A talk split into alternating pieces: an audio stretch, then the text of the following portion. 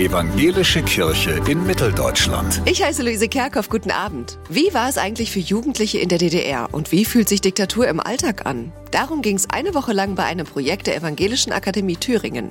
Schülerinnen und Schüler vom Evangelischen Ratsgymnasium aus Erfurt haben mitgemacht. Ich war mit meiner Gruppe in der Band und dann hatte man sozusagen einen eigenen Charakter, der in dieser Band war. Und der hat dann die Schuljahre von 8. bis 10. Klasse in der DDR erlebt. Für Mirjam Betzel, 13, spannende und ganz neue Erfahrungen. Etwa von der Polizei bei einem Konzert verjagt zu werden. Also es war toll, so in die Charaktere reinzutauchen und so, wie du so geprägt warst von deinem Elternhaus damals in der DDR. Und je nachdem, ob man damit sozusagen klargekommen ist mit dem System, war das auf jeden Fall krass. Leonard Castius, 15, 2017 war im Spiel bei der systemtreuen Jugendorganisation FDJ für Freizeitangebote zuständig und hat dann auch die Band öfter geärgert. Ich fand es ein bisschen befremdlich, dass man dann auch so schnell dem System sich irgendwie zugehörig gefühlt hat und dann auch immer versucht hat, in dem Spiel nichts gegen das Regime zu tun. Andere aus dem Ratsgymnasium gehörten zu einer Sportgruppe oder zur systemkritischen offenen Arbeit. Hier musste Tessa Hüller, 13, einige kitzlige Sachen entscheiden. Zum Beispiel, ob wir auf eine Demonstration gehen und da haben wir uns dann dafür entschieden. Allerdings wurde dann ein Klickenmitglied verhaftet, aber dann auch wieder freigelassen. Bennett Schiebold ist 16.